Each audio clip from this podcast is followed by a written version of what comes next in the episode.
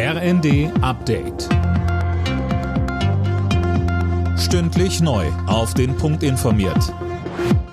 Ich bin Philipp Rösler. Guten Tag. Es ist seine erste Auslandsreise seit Beginn des russischen Angriffskriegs. Der ukrainische Präsident Zelensky ist unterwegs nach Washington. Dort will er sich mit Präsident Biden treffen. Der will dabei offiziell bekannt geben, dass die USA der Ukraine das Patriot Flugabwehrsystem liefern werden. Die USA sind in dem Krieg der wichtigste Unterstützer der Ukraine und liefern zahlreiche Waffen an das Land. Die Menschen in Deutschland sollen sich nachhaltiger und gesünder ernähren. Das hat sich Ernährungsminister Özdemir vorgenommen.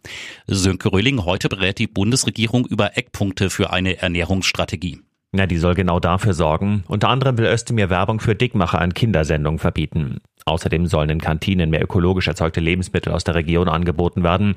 Der Bioanteil soll dort laut Özdemir 30 Prozent betragen. Kritiker bemängeln, dass es bislang nicht mal für die Bundestagskantine einen verbindlichen Bioanteil gibt.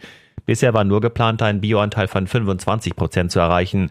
Das hatte sich die GroKo für 2025 vorgenommen.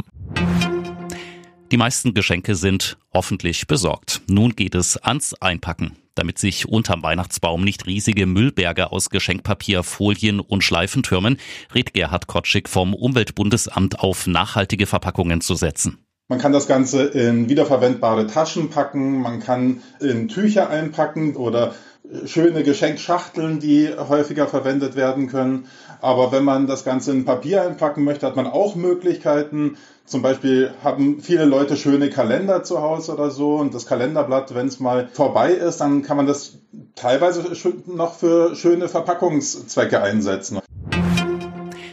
Die Kauflaune in Deutschland hat sich leicht verbessert. Die Entlastungsmaßnahmen zeigen offenbar Wirkung, heißt es vom Marktforschungsinstitut GfK. Die Forscher erwarten für kommendes Jahr zwar immer noch eine Rezession, die wird aber wohl nicht so stark sein, wie noch vor einigen Monaten befürchtet. Alle Nachrichten auf rnd.de